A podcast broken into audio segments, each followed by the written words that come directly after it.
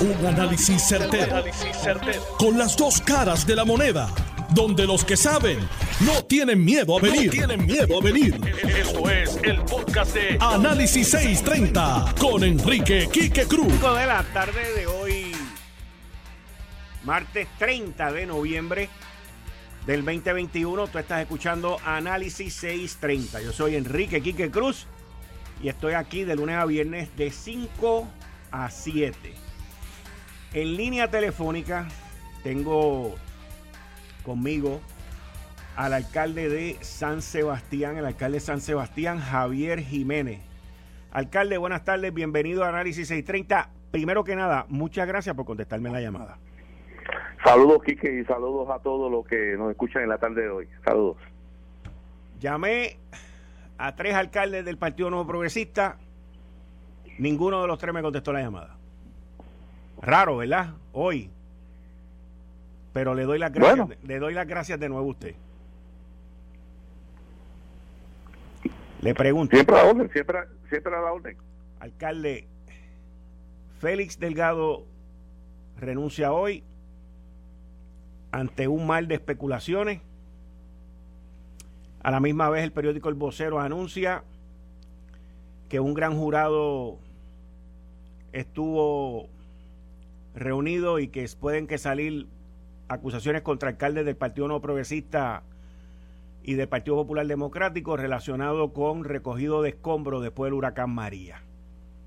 Algo que en Puerto Rico ha ocurrido en innumerables ocasiones en años anteriores, se los han llevado presos también, y de momento eh, la clase política en Puerto Rico vuelve a ser este hasta cierto punto puesta en el ojo visor por dos o tres que supuestamente no hicieron las cosas como la tienen que hacer. Bueno, básicamente la, clase política surge de la misma sociedad. Correcto. Eh, y la clase política eh, tiene un deber cuando es electo a alguna posición política en representar a un pueblo y velar por los intereses del pueblo. Cuando surgen situaciones como esta, pues hay agencias que son agencias fiscalizadoras eh, que tienen el deber de hacer su trabajo de fiscalizar el, buen uso de los fondos públicos. Eh, y en el caso del Cano, pues ya hace algún tiempo, ¿verdad? Se está mencionando insistentemente unas irregularidades que definitivamente eh, comenzaron con algo que se veía sencillo, pero eventualmente siguieron surgiendo unas nuevas informaciones que definitivamente apuntan a que puede haber algún señalamiento serio eh, a la administración del Carmo. Así que muy lamentable para el país. Alcalde, usted corre su municipio de una manera muy distinta a mucha gente. Ha logrado mantenerse ahí eh, y siguiendo las reglas de juego y de ley como son. Y, y, y le pregunto, ¿por qué es que estas cosas continúan ocurriendo con gente que se presentan ante el pueblo, que son una ilusión para el pueblo, porque estamos hablando de que en un momento el Cano, estas últimas elecciones ganó por más del 70% del voto. Eso es así, sí. Y de momento se desinflan y se destrozan. Bueno, por, por no seguir consejos muchas veces. Una de las cosas que es muy importante en los funcionarios públicos es que tienen que tener una independencia con cualquier suplidor eh, que, tenga con los gobiernos eh, municipales. Cuando existe algún tipo de relación, pues muchas de estas agencias pues le levanta algunas dudas. Eh, y vuelvo te digo, pues ha habido señalamientos, no estamos diciendo que haya habido acusaciones o que vayan a haber acusaciones contra Carlos. No. Pero sí ha habido señalamientos relacionados a, diferentes tipos de, de, situaciones, específicamente con esto de la, del contrato de basura eh, hace eh, más de un año atrás surgió eh, unos comentarios referentes a eso. Pero luego te digo, uno pues muchas veces dentro de la función que tenemos nosotros los políticos, y más en una isla que relativamente en extensión territorial es muy pequeña, pues nosotros tenemos que tener mucho cuidado con la independencia que nosotros eh, tenemos que, que tener o, y reflejar cuando vamos a ejercer nuestras funciones como funcionarios públicos, porque esa independencia pues se puede ver marcada eh, por alguna señalamiento que puede desembocar solamente en un señalamiento, pero también puede desembocar en otras consecuencias que, que son que son tristes, ¿verdad? Y yo, Alcano, cuando comenzó, ¿verdad? Eh, eh, yo hablaba, pues hablé mucho con él, ¿verdad? Y él tenía mucha ilusión de, ayudar a su pueblo. Eh, y pues definitivamente, pues cuando oí la noticia hoy, pues me dio tristeza. porque yo recuerdo Arcano, ese, ese ser humano pues quería, que quería echar para adelante su pueblo, que quería servirle a su pueblo, y hoy hoy que renuncia, pues definitivamente pues yo creo que a ninguno no nos debe llegar de alegría, sino pues de, tristeza, ¿verdad? Cuando cae eh, en una situación un, político a tal punto que tiene que renunciar. Yo, eh, mi primera reacción, pues es una, fue una reacción de tristeza, pero también fue de indignación y de coraje. Eh, tristeza por lo que usted menciona. Sí. O sea, yo vi al Cano cuando perdió contra Edwin Rosario aquellas elecciones en el 2012, después veo cuando gana en el 2016, después veo cómo se pone a trabajar y cómo pone a Cataño en el mapa, después veo que gana en el 2020 por 70 y pico por ciento de la aprobación del voto electoral en Cataño, y entonces este año, de momento todo eso se desmoronó. Cuando sale lo primero es el, el, el escándalo del vehículo, después los contratos que tenía una compañía de landscaping, más todos los demás rumores que han estado por ahí, que yo no voy a entrar en ellos porque eso le toca al, proceso, si es que va a haber algún proceso al respecto. Pero un, alcalde que gana con el setenta y pico de por ciento del voto electoral, eh, no renuncia en menos de un año después de haber ganado. No, no, un alcalde puede renunciar por varios factores. Número uno, por salud, por situaciones de salud. El segundo puede renunciar por situaciones de, eh, de transición, porque lleva bastante tiempo y quiere hacer una transición ordenada y, se quiere ir antes de un proceso de elecciones y dejar una transición ordenada.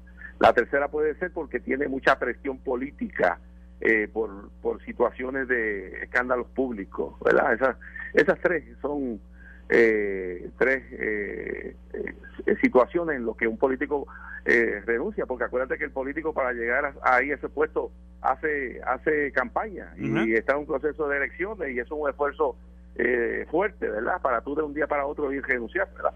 Cuando tú llegas a ese punto de renunciar es porque existe unos elementos tan de tanto peso que definitivamente no te dejan ejercer tu función en una forma tranquila, adecuada y como se debe hacer. Así que pues eh, veremos qué va a pasar con todo esto, ¿verdad? Eh, pues eh, yo leí también en el periódico, pues, que había un gran jurado sesionando y señalaron alrededor de, de seis alcaldes, ¿verdad? Así que, pero bueno, te digo, estamos en una etapa de especulaciones, los gran jurados sesionan, pero pueden sesionar y ver la evidencia que hay, ¿verdad? eh, así y establecer que no que no hay ningún elemento eh, para comenzar un proceso de, eh, de acusación, ¿verdad? Así que estamos en una etapa eh, que, que, lo que hay son especulaciones, pero definitivamente pues muy lamentable esta situación que está pasando nuevamente Cataño, ¿verdad? En donde un, un alcalde pues está renunciando. Yo creo que a nadie le debe llenar de alegría esta situación. No, y, y, y todavía la mayoría de los fondos federales no han llegado, alcalde. Bueno, lo que pasa es que la mayoría de los fondos federales se están quedando en las compañías que contrataron para hacer un montón de cositas y cositas y cositas y las cosas grandes las han dejado eh, rezagadas. Ese es el problema. Cuando tú vengas a ver que termine toda esta reconstrucción de Puerto Rico, más de una tercera parte se van a ir en tonterías. Y lo que va a llegar a la gente, pues básicamente son fondos sumamente limitados. Yo no sé si tú te acuerdas de Tehuar Genace, me dicen que eran 1.200 millones de dólares, búscate a ver dónde están y búscate otros programas como ese. Pues lamentablemente, este situaciones donde en vez de, haber una solución rápida y que llegue la mayor cantidad de esos fondos en el servicio de la gente, se están perdiendo en estas grandes compañías eh, que se están eh, facturando servicios y servicios y servicios, muchas veces en tanta papelería de tontería. Pero, bueno, alcalde, también eso. Y y, y para la Navidad, ¿qué están haciendo ustedes por allá por San Sebastián? Bueno, eh, empezamos, ya nosotros hicimos el encendido navideño, nosotros lo hicimos el, eh, el día 13 de, eh, de noviembre. El encendido lo hicimos pues tomando todas las medidas de estas de COVID, donde en vez de hacerlo en la plaza tuvimos que sacarlo a una a un área que tenemos nosotros donde hacemos actividades, que tiene como 70 mil pies cuadrados, donde hacemos actividades.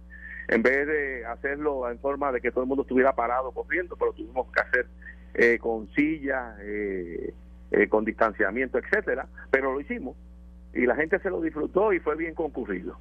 Y ahora pues comenzamos con unas parrandas tradicionales que hacemos, ¿verdad?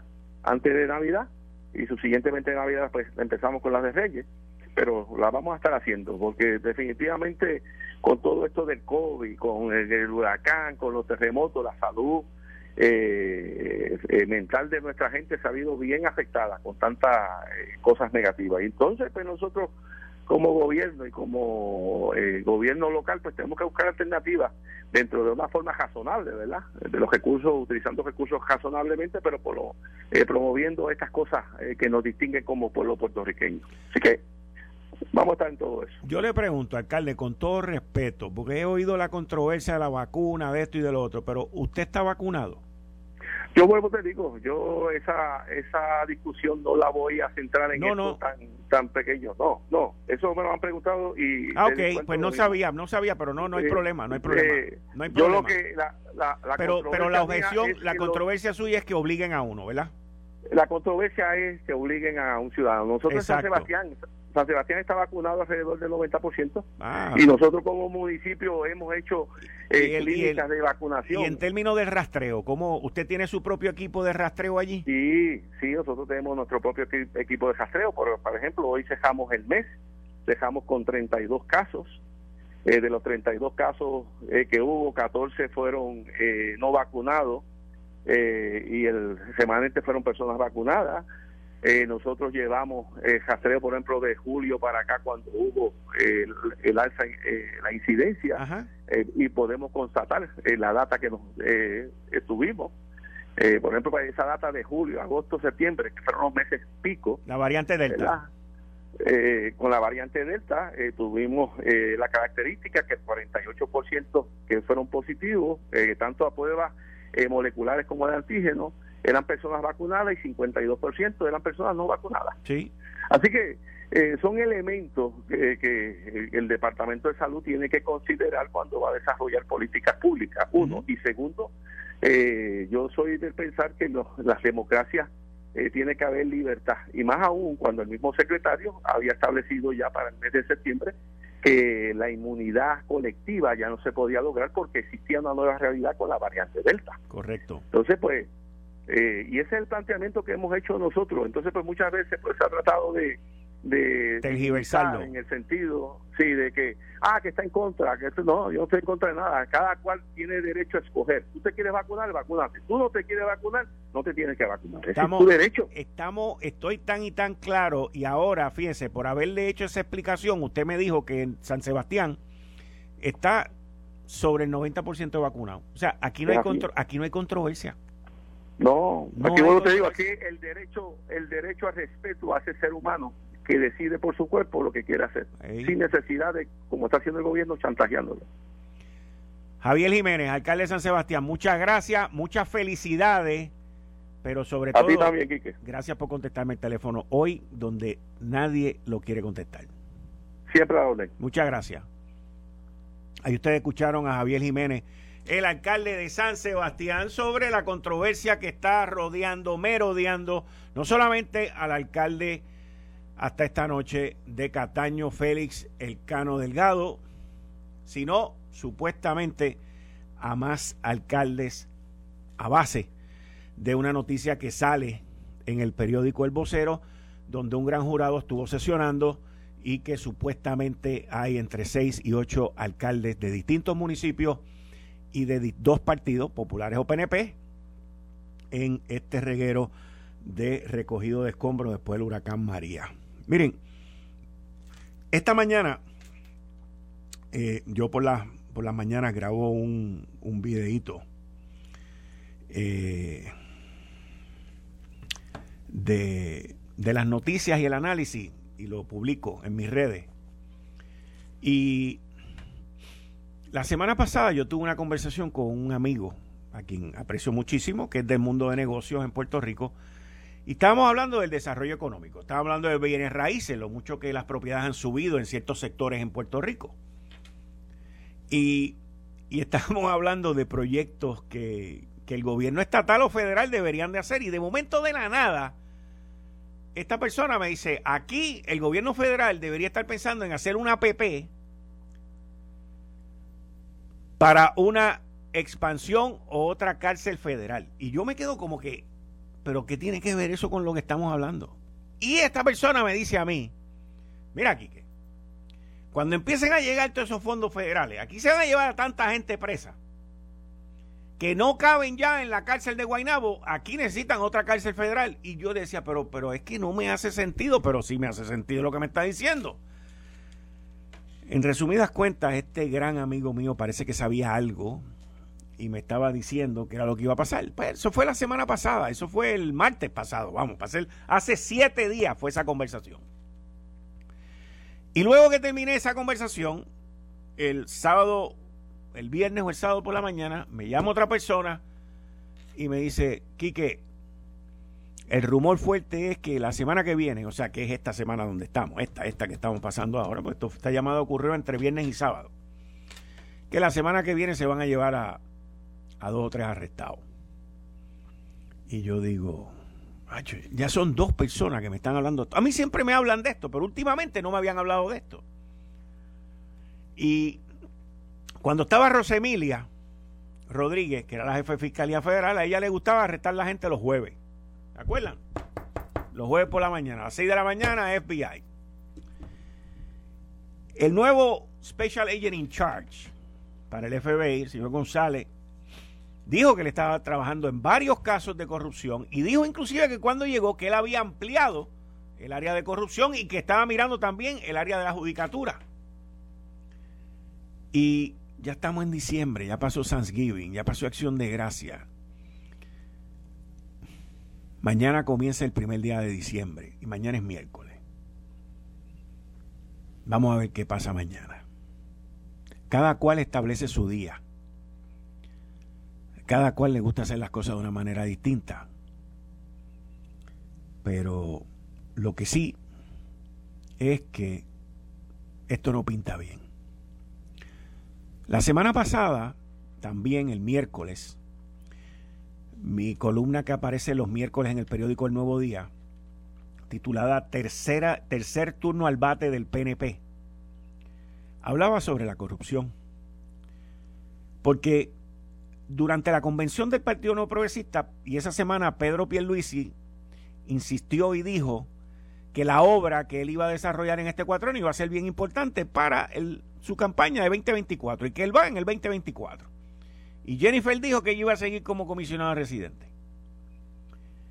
Y la obra es importante, pero para que ese interés y ese deseo que Pedro Pierluisi tiene en ser candidato en el 2024 tienen que ocurrir dos cosas.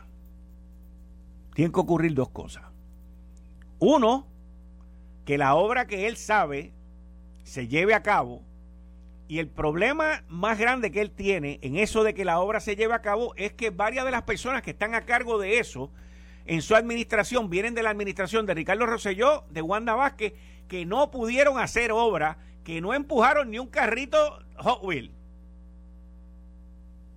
¿Y qué me garantiza a mí que esa obra se vaya a llevar a cabo con esas personas que no saben ni empujar un carrito Hot Wheel?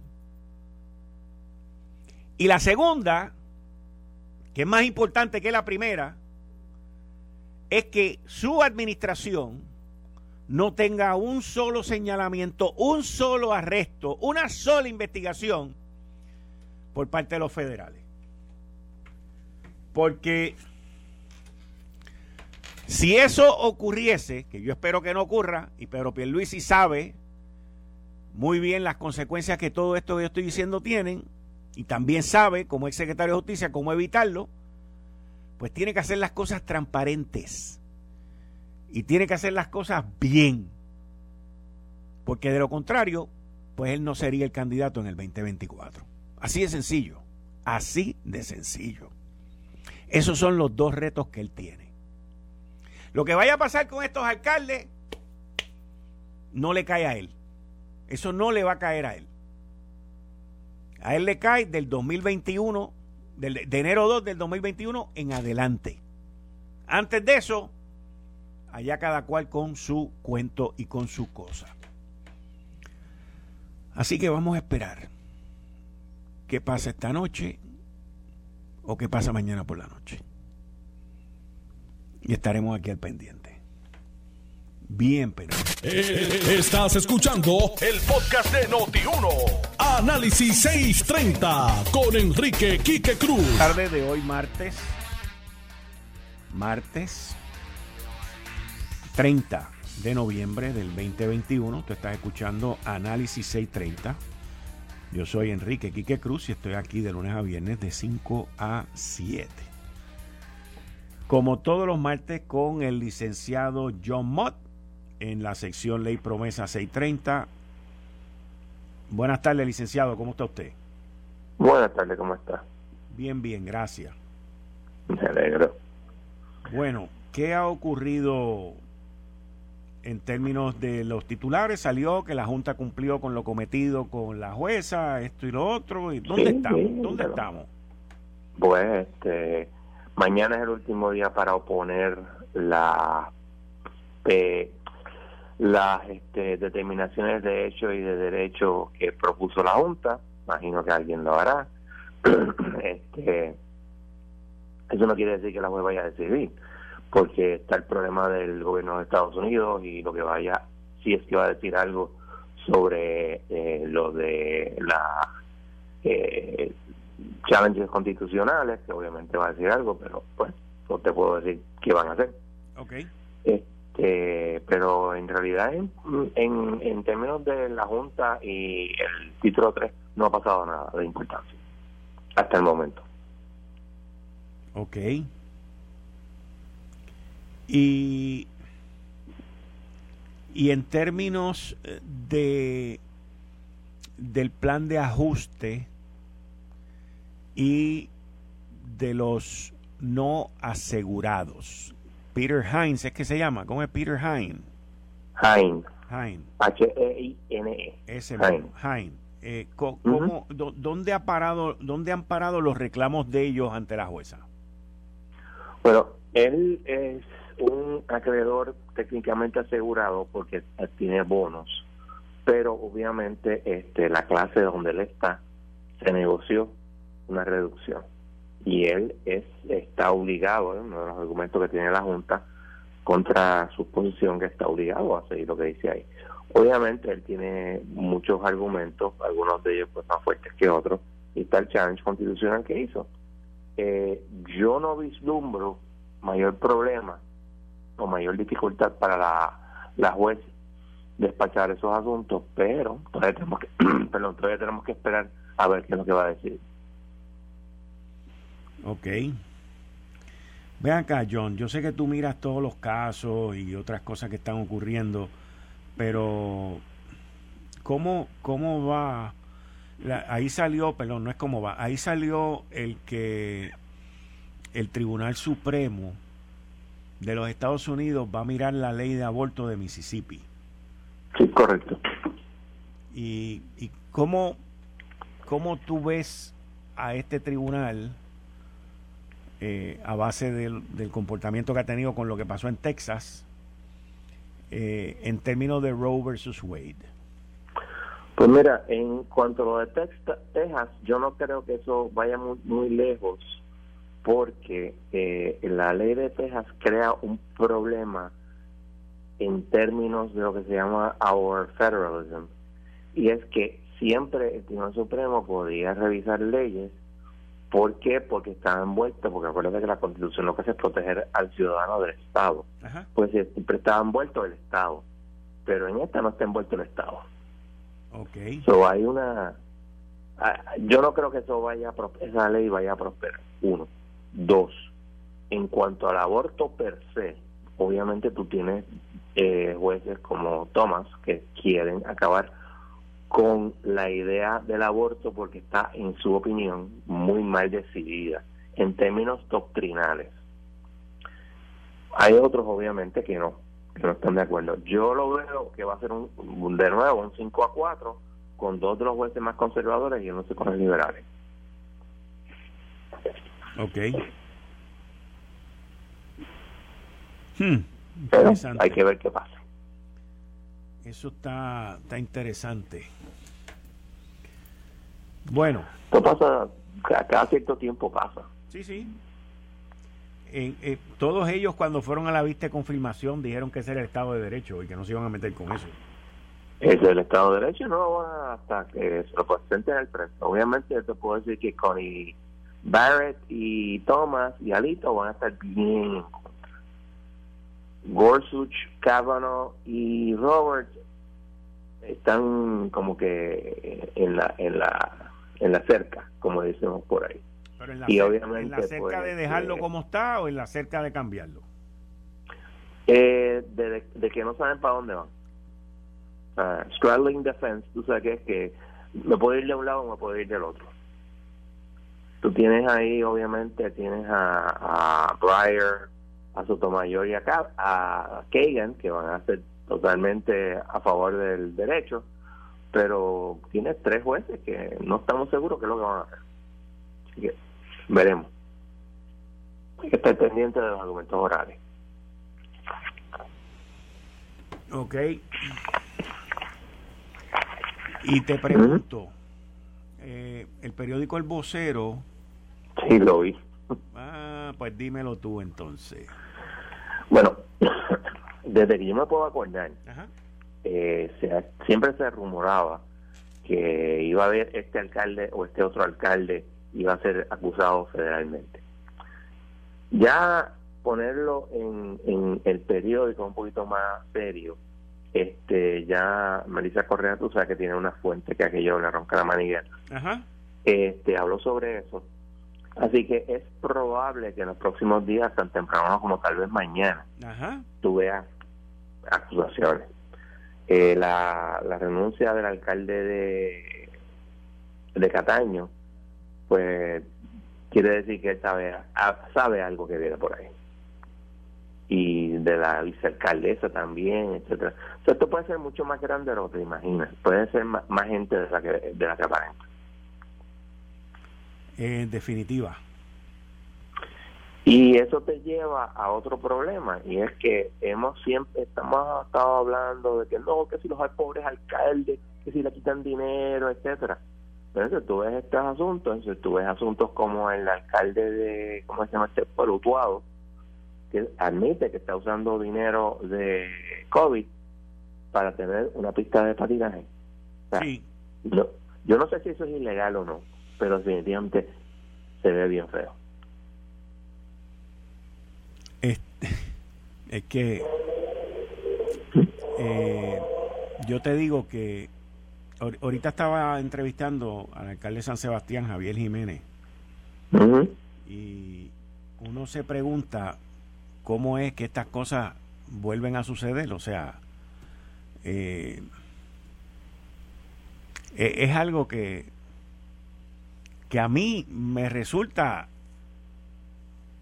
este chocante, aunque sea tan común. ¿Entiendes lo que te, entiendes? Mi, mi, mi, o sea, yo, yo lo que digo es mano, ¿cómo es que esta gente lo cogen por lo mismo? O sea, es como... Es como... Porque tú no tienes 20 alcahuetes diciéndote sí, sí, sí, todo lo que tú digas tiene razón. No, no, no hay problema. Y esa es parte del problema. ¿no? Se creen que este, están rodeados de tanto alcahuete, tanto can blower, que se creen que pueden hacer lo que les da la gana, punto. Y ellos son la primera línea de defensa y el primer, etcétera, con el pueblo. Pero mira, el problema es que los alcaldes en Puerto Rico siempre ha habido mucha corrupción entre ellos y eso es real. Y pues mira, mira O'Neill. O sea, no es de, robar dinero, que yo sepa, pero bueno, las acusaciones contra él, aún de lo que se declaró culpable, es bien desagradable. Sí, O sea, nosotros eh, claramente nuestra nuestra isla, nuestra sociedad, tiene un problema serio de valores, claramente. Obviamente. Y O sea, es como, y, quizás la comparación sea injusta, pero para mucha gente es el tratar de ganar dinero de forma fácil. De forma fácil, este, todo el mundo se olvida que para tú ganar dinero tienes que trabajar duro, tienes que haber estudiado usualmente o tener un talento especial. Por ejemplo, Javier Baez que firmó ahora con, con Detroit, un montón de chavos, pero el muchacho tiene un talento especial y si te pones a hablar con él, te vas a decir, mira, aparte del talento yo tuve que hacer esto, esto, esto, esto, y te pones a ver, tienes que trabajar duro. O sea, que ganan un montón de chavos, chévere. Pero entonces, cuando tú tienes un montón de personas cuya única habilidad es este, politiquear y, y buscar la ventajería barata y, y, el traqueteo, pues entonces ahí es donde te empiezas. Y, y mira, hay alcaldes honestos y que trabajan duro y hacen las cosas bien, pero también un montón de corruptos. Supuestamente, según el periódico, hay de ocho, de hay este ocho alcaldes y hay una, este, yo no estoy claro si es que hay ocho alcaldes y exalcaldes o que hay ocho alcaldes y que hay eh, otros que fueron alcaldes y están siendo investigados también, lo cual crea otro problema. Lo que sí es claro, licenciado John Mott, dentro de todo lo que hemos hablado y resumido sobre esa investigación, por lo menos para mí, y yo espero que para ti también, porque es una pregunta que te estoy haciendo, es que hay alguien cooperando.